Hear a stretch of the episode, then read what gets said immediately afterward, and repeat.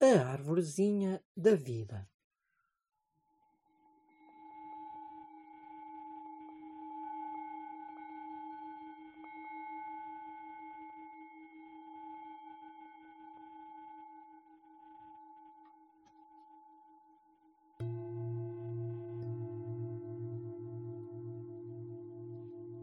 Na rua de Ferro Velho, em frente ao lar da terceira idade, onde vivia a minha mãe, existia, por detrás de um muro coberto de telhas e com uma porta de grade, um pequeno jardim aberto aos moradores do lar e também a todas as pessoas que quisessem descansar nos bancos lá existentes.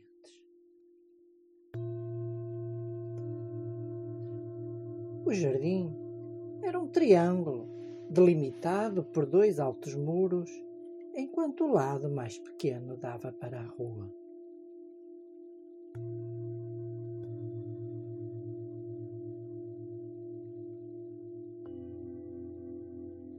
Pelas paredes, trepava e era, até ao segundo andar, tentando esconder o castanho ferrugem dos tijolos gastos pelo tempo. Encostados às paredes havia alguns bancos, de onde se podia olhar para o centro do jardinzinho triangular, que só à tarde recebia a luz quente do sol, e ainda assim, por pouco tempo.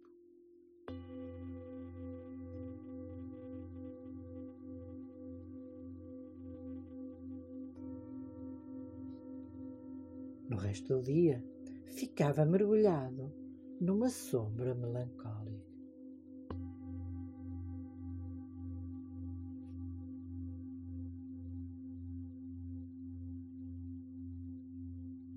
Pela sua forma, o terreno não servia para construção. Talvez por isso o proprietário oferecera-o ao lar, para que os seus moradores pudessem usá-lo como uma espécie de oásis no meio do deserto de pedra. Depois do almoço, a minha mãe saía pela porta das traseiras, passava pelos contentores do lixo, atravessava a rua, abria a portinhola de grade e entrava no jardim. Sim, e aí Sentava-se num dos bancos pintados de branco, virados para a parede com era, ficando com o relvado à sua frente. E no meio deste, uma pequena árvore, um acer que lutava pela vida.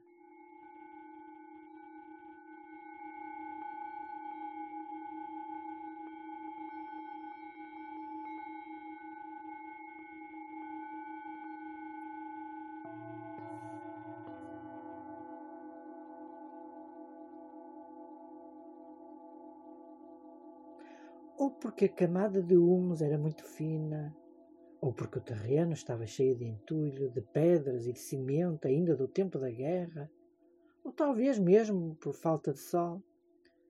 A pequena árvore era raquítica, miserável, com os seus frágeis ramos tristemente erguidos para a luz, como numa prece nunca atendida.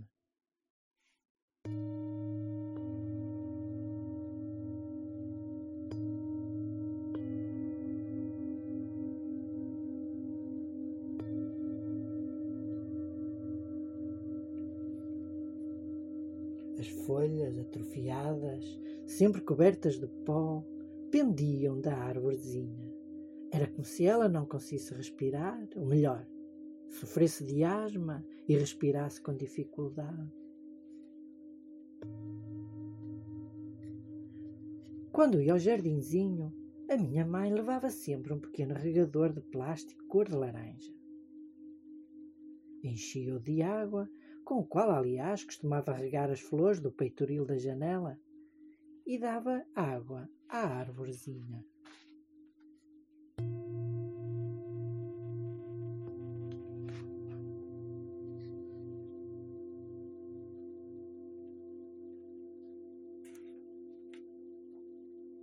Sentava-se então em frente da pequena árvore e ficava a vê-la agitar-se. Sim, porque ela mexia-se quando o vento passava e abafejava.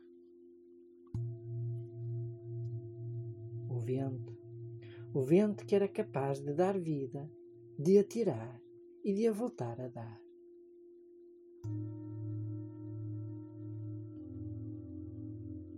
Eu tenho a certeza de que de alguns vinha até nós o chamamento de um melro.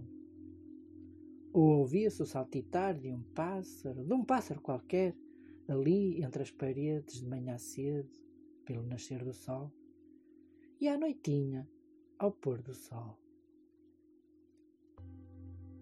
E a minha mãe ouvia o chamar do pássaro, assim como percebia a muda agitação da pequena árvore.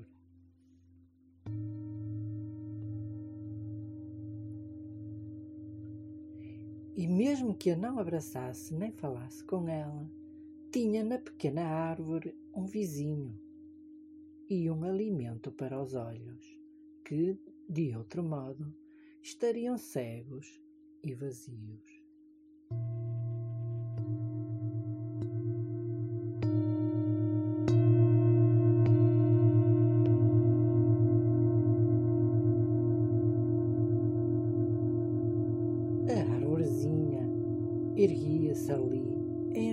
Representação de todas as árvores que alguma vez ali ou noutros lugares se ergueram, cresceram e definharam.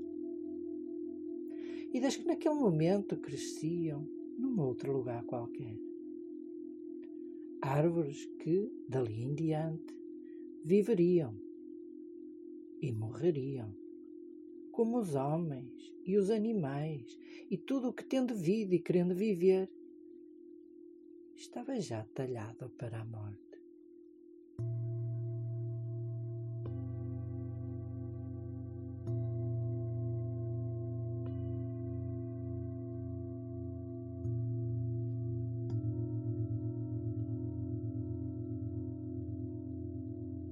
eu encontrava-me sentado ao lado da minha mãe, que tinha ido visitar.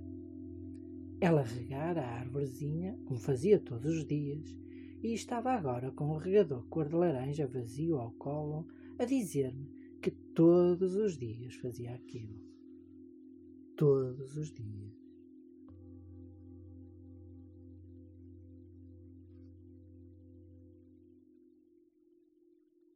Espera só mais um bocadinho, dissera-me quando ainda estávamos no lar.